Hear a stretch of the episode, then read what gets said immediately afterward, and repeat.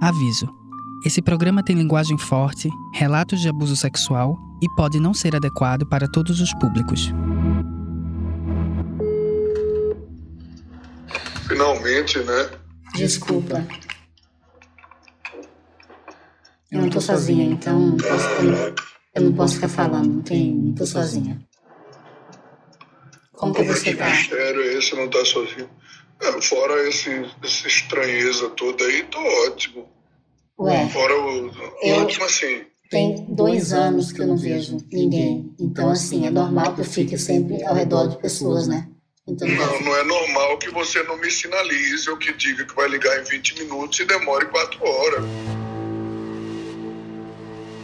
Essa ligação, que você começou a escutar no episódio anterior, é a primeira entre K e Tiago desde que ela chegou ao Recife, depois de ter conseguido ir embora de São Paulo.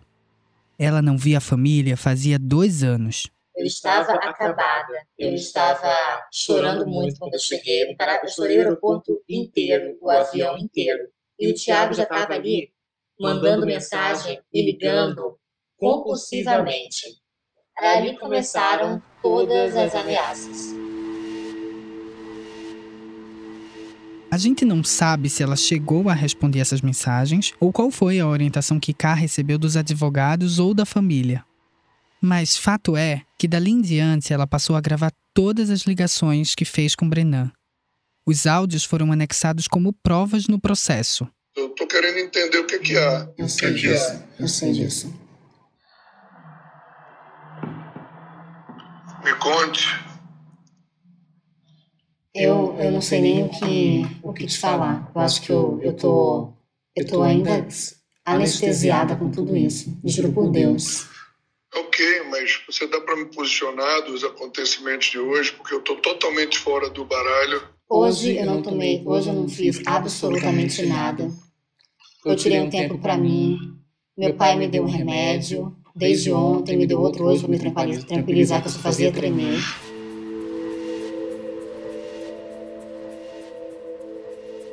Chegou ao Recife na madrugada do dia 2 de setembro de 2021, quatro dias após o seu primeiro encontro com Brenan.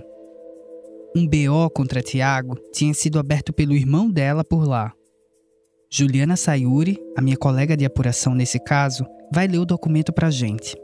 O boletim dizia que, por volta das 21 horas do dia de ontem, 31 de agosto de 2021, numa ligação feita pelo denunciante, a vítima atendeu e pediu socorro, pois além de estar proibida de deixar a residência, também estaria sofrendo agressões diárias. Que a vítima conhecia o autor desde sua adolescência no estado de Pernambuco, se reencontrando através de redes sociais que o noticiante e familiares entraram em contato com a Polícia Militar e a Delegacia da Mulher do Estado de São Paulo, mas não obtiveram êxito na intervenção, pois o policiamento alegou que não dispunha de efetivo para se dirigir até o local. Que o noticiante acrescenta que o agressor é atirador e colecionador de armas.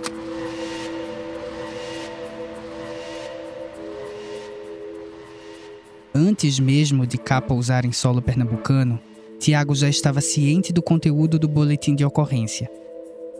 E com uma lista de autoridades na manga para tentar reverter a situação. Eu sou Matheus Araújo e esse é Brenan, um podcast do All Prime. A agressão pública do empresário Tiago Brenan a uma mulher no academia traz à tona uma cadeia de outros crimes e acusações dos quais ele sempre conseguiu sair ileso. A partir da história e dos áudios de K, uma das vítimas dele, revelamos o modus operandi de Brenan pela primeira vez, ajudando a responder a pergunta que tem ficado no ar desde que o nome dele virou manchete. Até onde vai a impunidade de um milionário, que ainda por cima trocaria favores com autoridades? Eu levo um ex-delegado geral de polícia, eu levo a primeira mulher que foi chefe de polícia, criou a delegacia da mulher, Olga Câmara, para dizer, eu sou abusador? Eu levo o delegado que investigou o caso das meninas de que por sinal me ligou hoje para pedir um favor de um exame. Eu dou um espetáculo, cara. Minha biografia, eu dou um show de networking.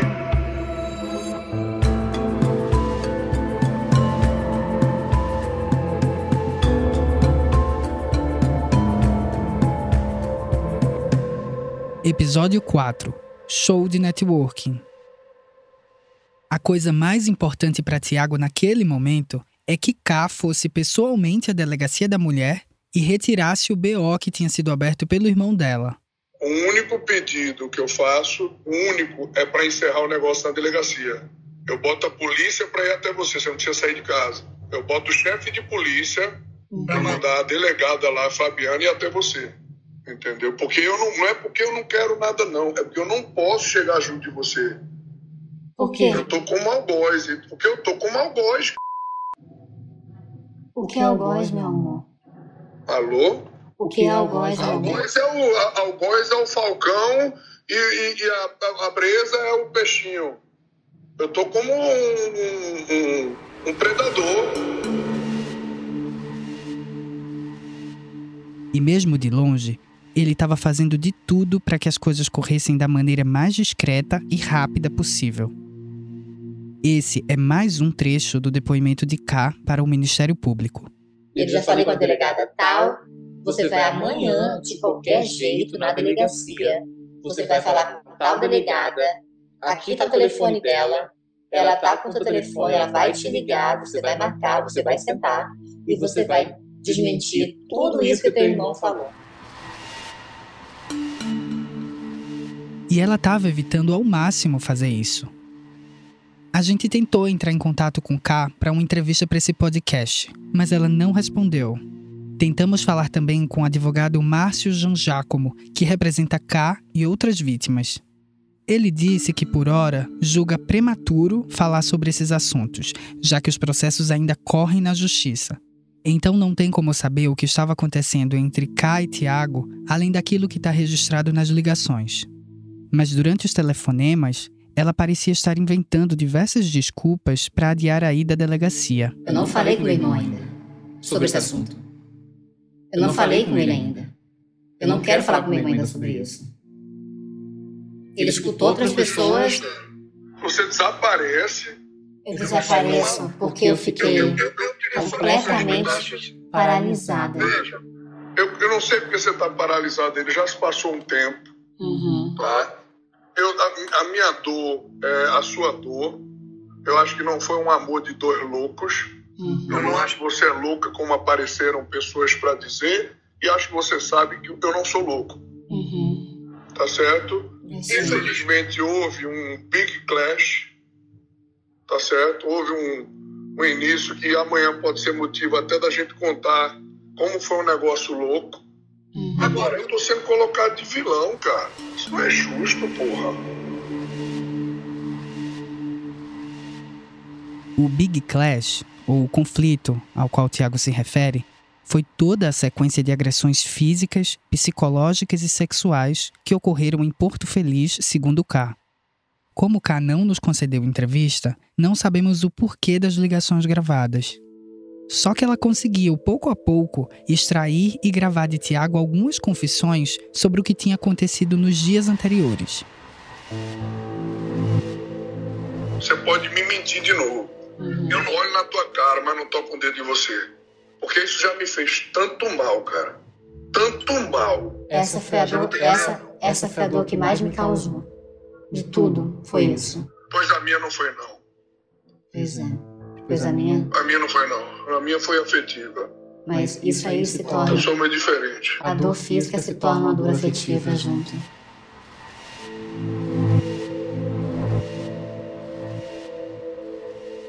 À medida em que eles conversavam, a narrativa ganhava mais detalhes. E o relato de fragmentos do que aconteceu em Porto Feliz, na voz do próprio Tiago, acabou sendo gravado por cá. Posso falar uma coisa de verdade para você do fundo do meu coração, que você não fique bravo? Pode. Você promete nunca mais bater em mim? Prometo. Dou minha palavra. Dou minha palavra. Na frente de quem quiser aí. Não, não quero que ninguém fique sabendo o que aconteceu, que você bateu em mim. Não quero que ninguém fique sabendo. Não, eu, mas eu quero, eu faço questão. Eu, eu não quero sair daí com a coisa suja, não. Eu quero conversar com quem fez o BO, quero dizer o que houve eu quero come clean, eu não quero sair com nada rida, não. Ele já tinha admitido a agressão. Queria abrir o jogo, como disse em inglês. Mas não parecia ou não queria entender que, além dos tapas, também houve estupro. Você há de cumprir, por exemplo, eu faria em algum momento da minha vida sexo não consensual com uma mulher? Acho que não, mas o que nós fizemos lá aquele dia, eu pedi para parar várias vezes que eu não estava aguentando de dor. Você lembra disso depois que ele bateu? Você está confundindo as bolas. Uhum. Uma coisa é você estar com dor no sexo anal, a outra coisa é uma pessoa estar fazendo sexo não consensual. Presta atenção no que você diz, porque é perigoso o que você diz. E justamente nessa defensiva veio a confissão. Nós estávamos num ato sexual Uhum. onde nós tiramos a roupa por vontade própria, onde nós nos fudemos por vontade própria, onde você já tinha gozado, etc e tal. Uhum. Tá certo? Uhum. E aí, na hora de comer o cu, você, não, não. Eu ameacei e disse: se você não deixar, eu vou te quebrar. Não. Então, eu é, botei uma arma na sua cabeça? Não. Pois é, mas eu fiz a força com raiva, não fiz? Fez. E você dizendo: não, não, eu fiz com raiva. Beleza. Tá certo. Eu assumo.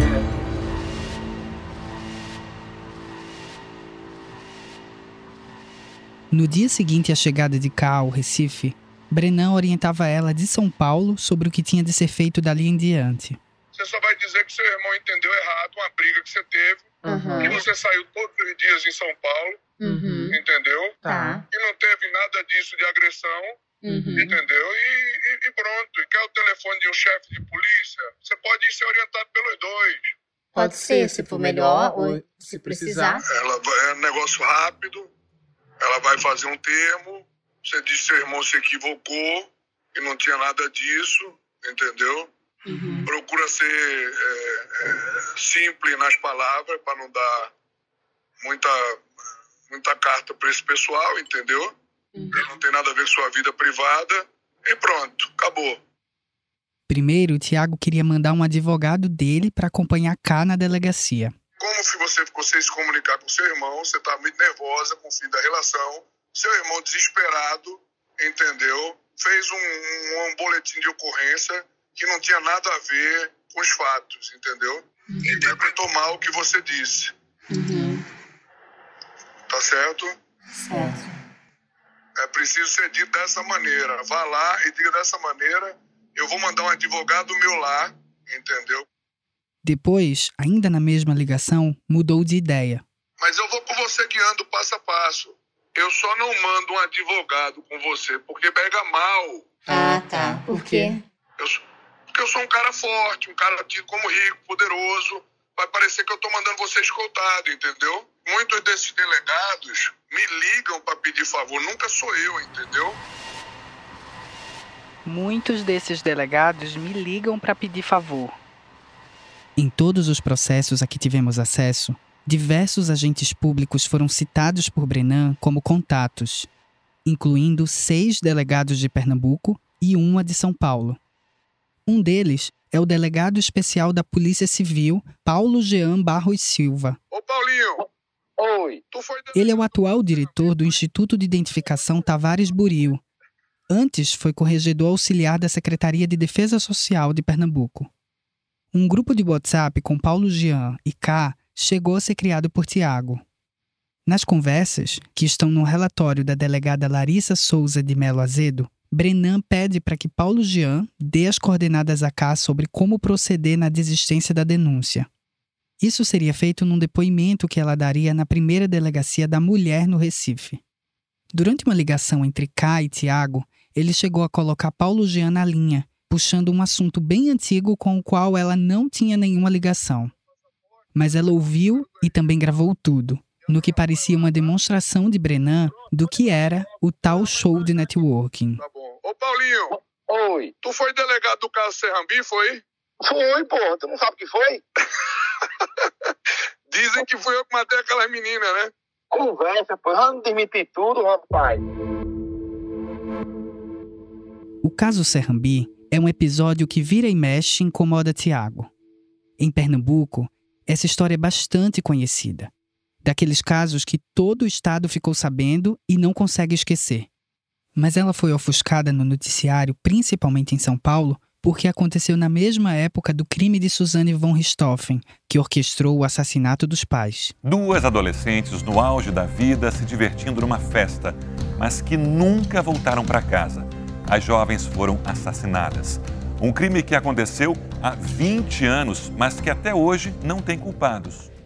Serrambi é uma praia em Ipojuca, onde estavam as adolescentes Maria Eduarda Dourado Lacerda e Tarsila Guzmão Vieira de Melo, em 2003. Na época, as duas tinham 16 anos. Elas viajaram com amigos ao litoral sul, perto de Porto de Galinhas, para passar o feriado de 1 de maio daquele ano. As duas desapareceram num sábado, 3 de maio. Dez dias depois, seus corpos foram encontrados num canavial em Camela, outro distrito de Pojuca. Lugar paradisíaco. Ponto de jovens da alta sociedade de Pernambuco.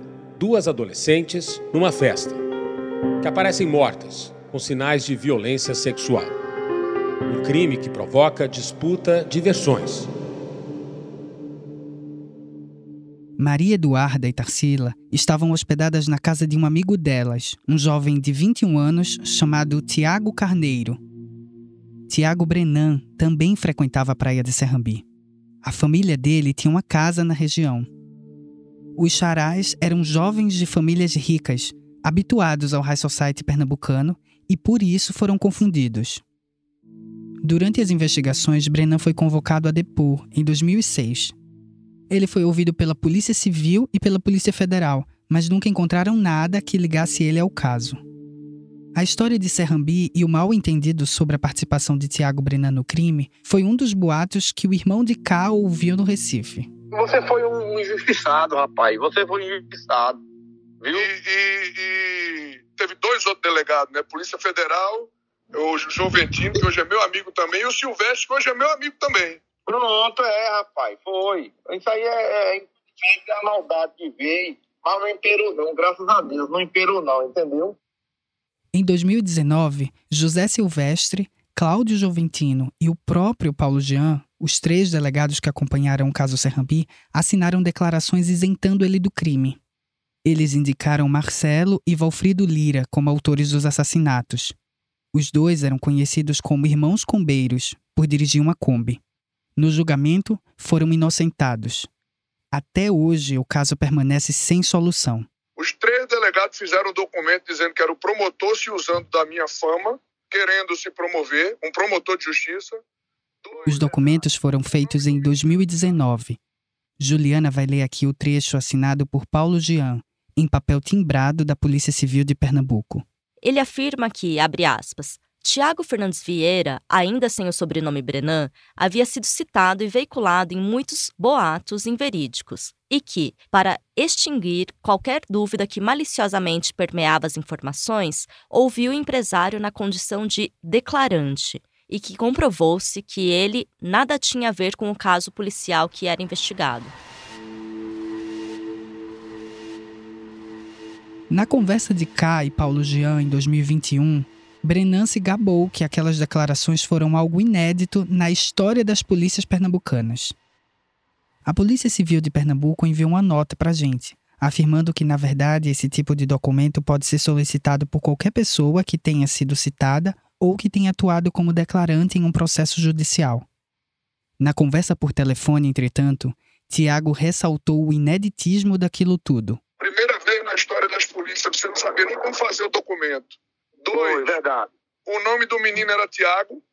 Três, Três eu não estava nem no Brasil, entendeu? E número quatro, verdade. eu, Tiago, conheci todos vocês, nunca liguei pra essa merda. Sempre disse, é coisa de Recife. É, sempre. Você nunca teve preocupação com isso, não. Só teve aperreio do seu nome estar tá envolvido, mas você nunca se preocupou porque você estava certo. Você não está envolvido em nada. Tá bom, Paulinho. Obrigado, amigo. Viu? Valeu, meu Valeu, tchau, tchau. Nas gravações dessa mesma conversa com K, Tiago também citou mais dois ex-delegados, Olga Câmara e Oswaldo Moraes.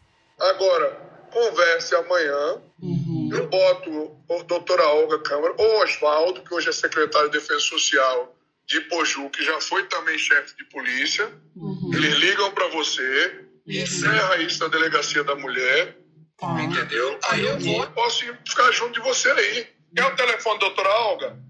Quero. Quem quer doutora? Não, não precisa. Não, não precisa, amanhã eu vou lá. O. Oswaldo Moraes também, fale com eles e diga, olha, vocês que já foram chefe geral, você acha saudável pro Tiago vir à minha casa sem eu ter dado fim a essa, essa, esse BO do meu irmão? Eles vão dizer de, de jeito nenhum. Tá bom. Segundo Brenan, o ex-delegado Oswaldo Moraes foi quem articulou uma nova versão para a denúncia feita pelo irmão de K. Ele conta isso numa outra ligação que fez naquele mesmo dia, um pouco mais tarde. Vamos lá. Para que nós não expuséssemos seu irmão, eu não podia dizer que a história era totalmente mentirosa, tá? Ah, Então, esse que é chefe, foi chefe de polícia, foi da turma dela, e é secretário de Defesa Social de Pujuca hoje, chama-se Oswaldo Moraes. Foi ex-chefe de polícia. É, ligou e disse que a gente estava começando uma vida dois e que tivemos um problema. E como você ficou sem Oswaldo Moraes é delegado aposentado da Polícia Civil. Atualmente, ele é secretário de Defesa Social de Ipojuca, que fica no litoral sul de Pernambuco. A gente conversou com ele por telefone e ele nega que tenha orientado Tiago ou K. Nunca orientei ninguém a tirar queixa, até porque eu acho que isso não deve ser feito. Se havia uma queixa, pelo que eu me lembro do caso, havia uma viagem e a delegada estava sem poder atendê-lo. E eu pedi apenas para a delegada atender a vítima, que queria conversar com a delegada. Não pedi para tirar queixa, não pedi para fazer nada, até porque não é do meu feitio Já Olga Câmara foi arrolada pelos advogados do empresário como testemunha de defesa em outro processo no qual ele é acusado de estupro. Ela, ela me chama de meu filho. Foi a primeira mulher a ser delegada geral de polícia da história do Brasil. Foi a fundadora da Delegacia da Mulher. Hoje aposentada, Olga Câmara foi a primeira mulher chefe da Polícia Civil de Pernambuco, nomeada em 2001 pelo ex-governador Jarbas Vasconcelos. A gente tentou falar com ela para saber se de fato essa amizade existe e por que Tiago teria envolvido ela nessa história, mas Olga não nos atendeu. Ligue pra ela, você vai adorar conversar com o doutor Olga. Você vai ficar impressionado. Tá bom, vou dar o telefone do doutor Olga agora, tá? tá, mande por mensagem. Amanhã de manhã eu ligo pra ela, que já é meia-noite, né, meu amor? Não vou ligar pra ninguém meia-noite. Se, se você tiver tempo, você pode ligar. Ela dorme e meia. Não, eu vou tomar um banho. Sabe como é que eu chamo ela? Hum, Minha rainha. Essa mulher redigiu o Estatuto da Criança e do Adolescente. Isso não é uma mulher, não. Isso é, uma, isso é um monstro. que bom. Então, é, é, eu tenho um respeito por ela enorme. É definitivamente um show de networking. A gente vai fazer um pequeno intervalo e volta já já. O Alex falou, Neguinho, vou ser sincero, alguém gozou dele também, tá grávida?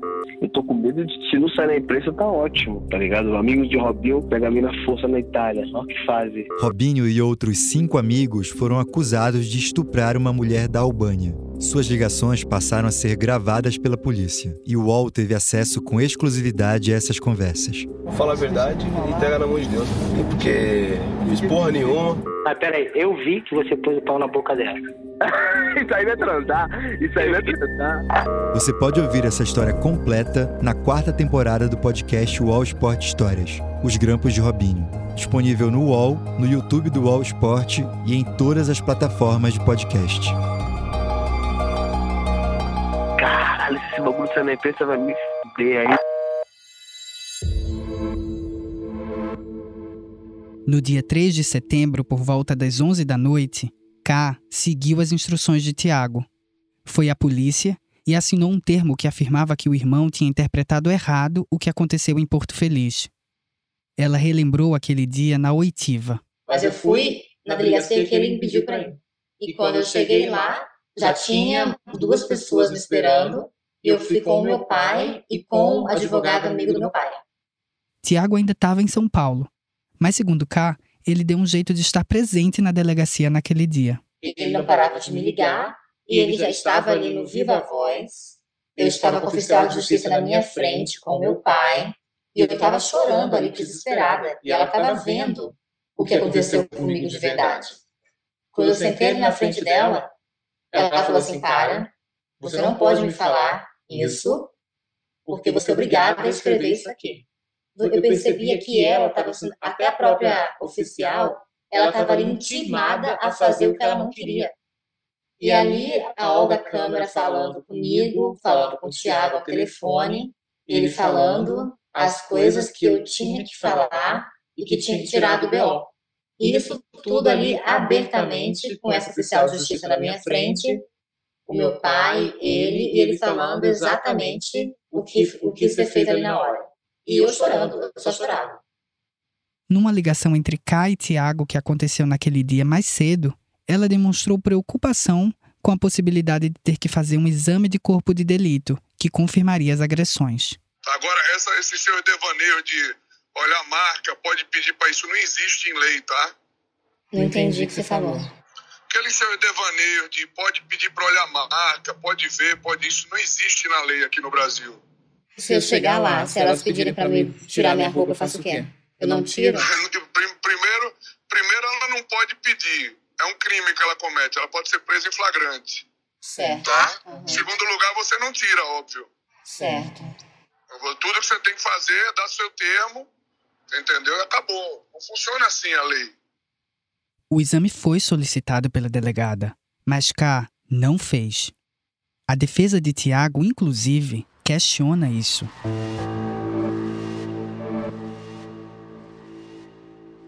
A denúncia foi retirada no dia 3 de setembro.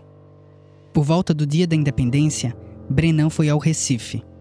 Ele fritou um jato e disse para cá, sem dar muitos detalhes, que tinha uma audiência relacionada ao filho dele marcada na cidade. Na época, o filho, que vamos chamar de L, tinha 16 anos. Ele estava morando em Pernambuco com o pai de Brennan. De acordo com Tiago, K e L foram recebê-lo no aeroporto. Brennan e K se reencontraram e jantaram com os pais dele, com os quais ele não se reunia fazia anos. Eles também se encontraram com os pais dela. Esse reencontro no Recife é usado como argumento da defesa de Brennan de que não houve estupro ou cárcere privado. A lógica é: como K teria cumprido toda essa agenda social com Tiago depois de tantos episódios de violência? Eu conversei com Roberto Podival, advogado de Brennan, em julho de 2023. O podcast ainda não tinha começado a ser produzido. Como os processos correm em segredo de justiça, a defesa de Tiago não comenta os casos.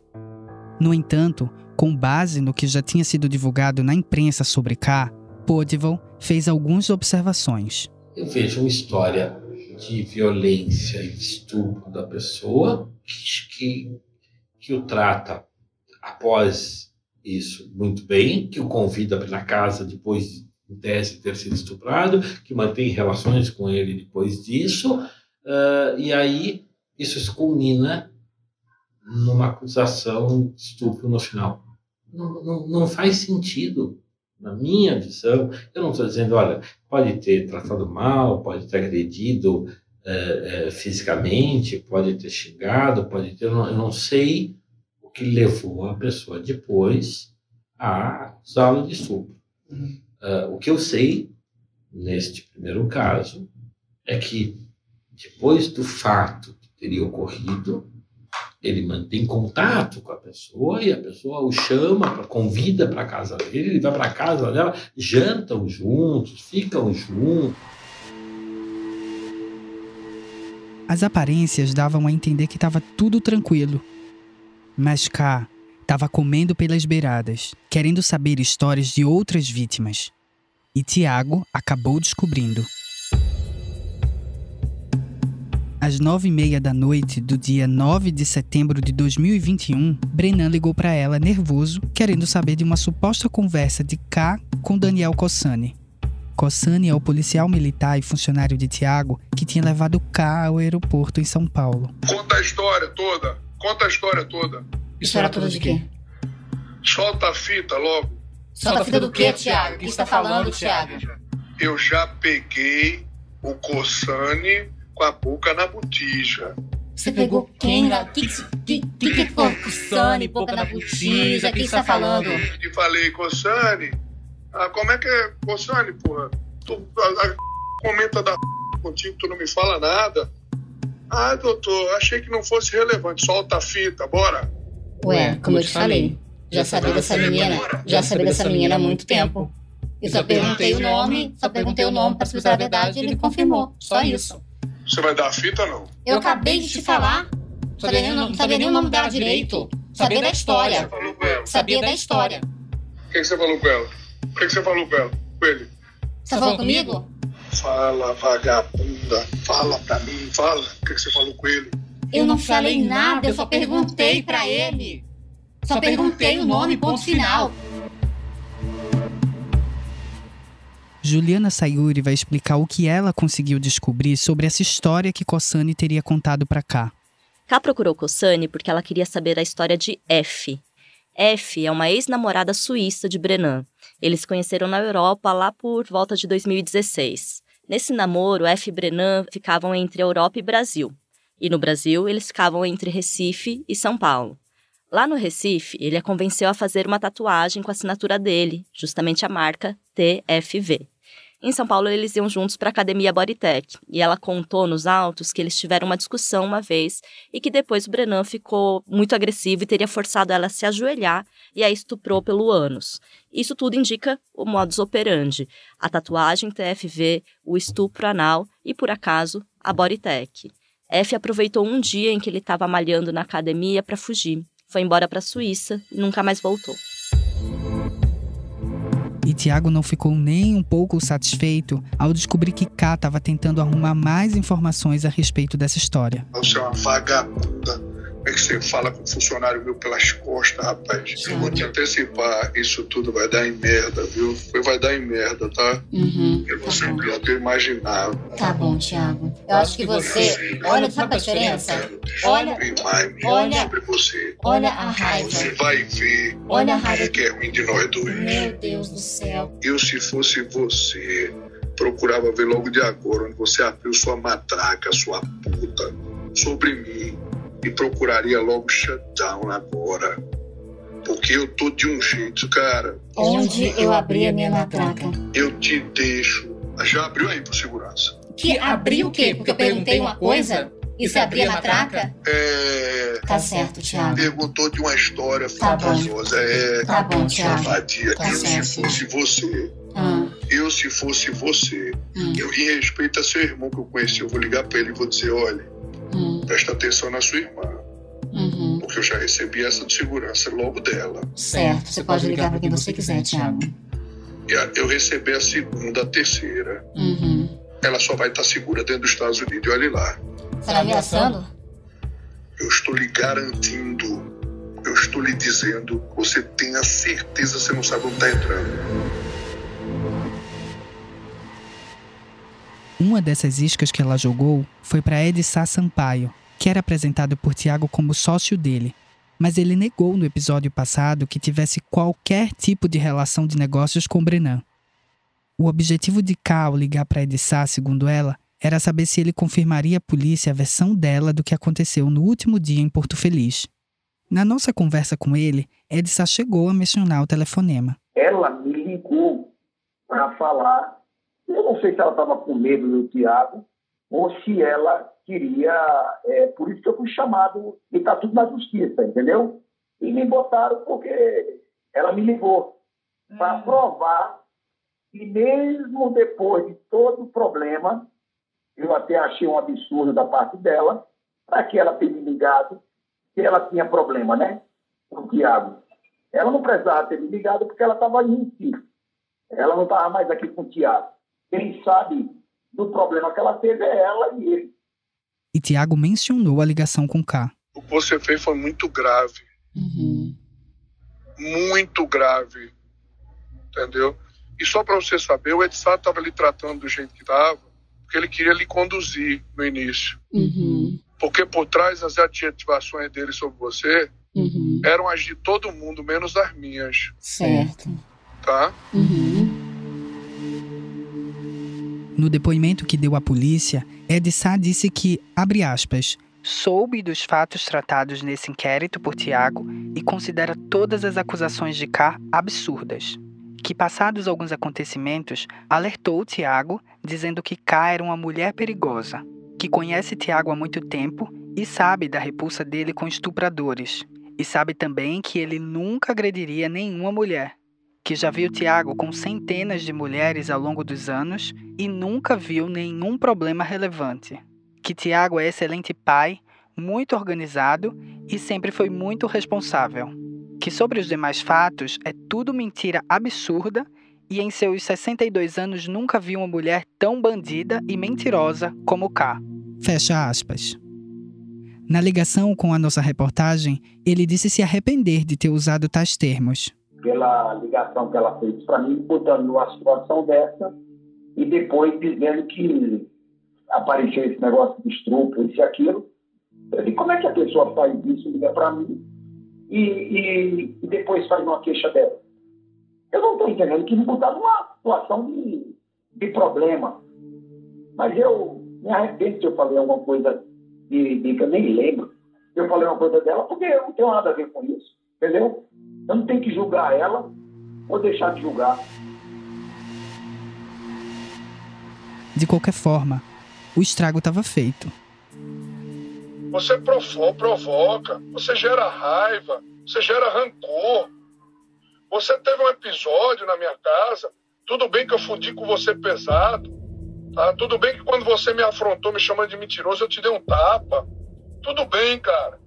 Eu poderia me desculpar a vida inteira por aquilo ali. Tá certo?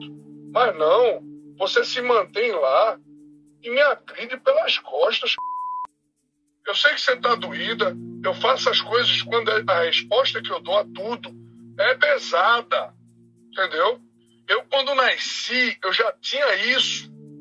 Insulto tem que ser respondido de uma maneira. A retaliação é tão grande que você não tem medo de nada de volta. É minha natureza. Eu lhe adverti antes da gente ficar a primeira vez. K tentou colocar panos quentes e disse na ligação que os dois tinham culpa em tudo o que estava acontecendo. Tiago não aceitou. Eu não vejo qual é a minha parcela de culpa. Você diz que tem uma parcela, qual é a minha? Nós dois temos parcela de culpa. Eu também achava, mas qual é a minha atualmente? Eu não vejo. Ter, ter transado e descido a mão, eu acho que foi pouco hoje em dia. Eu acho que eu consegui me controlar. Eu gosto de você. Mas você está lidando com um bicho diferente. Você está lidando com um homem, você não sabe o que é um homem. Não brinque com minha vida, não. Você toma no cu. Você, seu pai, seu irmão, o mendigo da esquina, qualquer um. Para você ter o casamento que você quer, a família que você quer, esqueça um homem. Porque você é tão piranha, tão tóxica, que ou você se trata, ou se o cara for homem, ele tiver uma biografia ele tiver um legado familiar, ele tiver importância com os sucessores dele, como eu tenho, você vai ser tratada como lixo.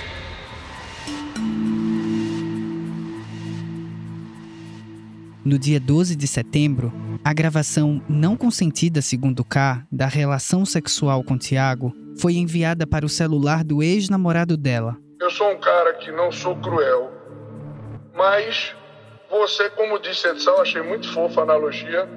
Você passa com uma peça de carne cheia de sangue na cara do leão e não quer levar dentado.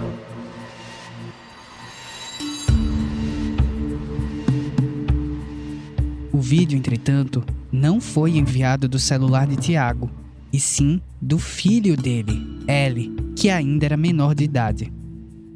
O menino também tinha menos de 18 anos quando apareceu ao lado do pai durante a agressão na Academia Boritec. Depois daquele episódio que virou notícia em todo o Brasil, Tiago viajou às pressas para Dubai e passou a ser procurado pela Interpol. Mas o que a gente descobriu, e que quase ninguém sabia, é que por causa do filho, Brennan não viajou sozinho para os Emirados Árabes.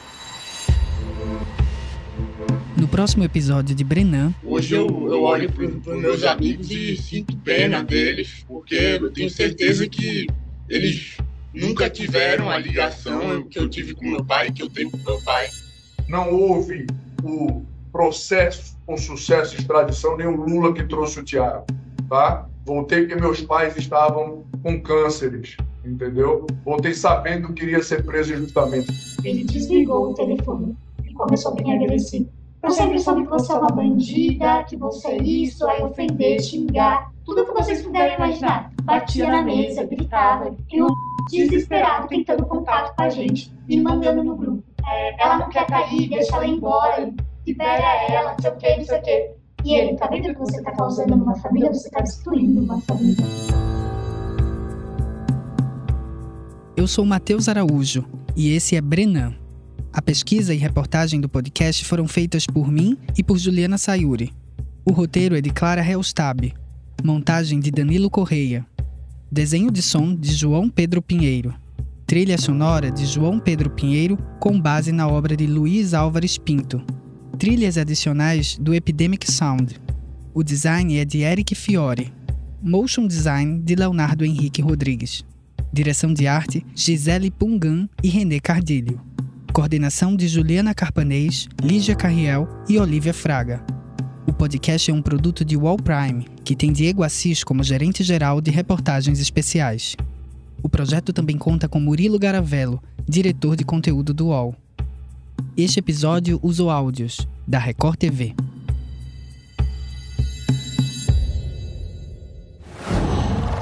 Qual?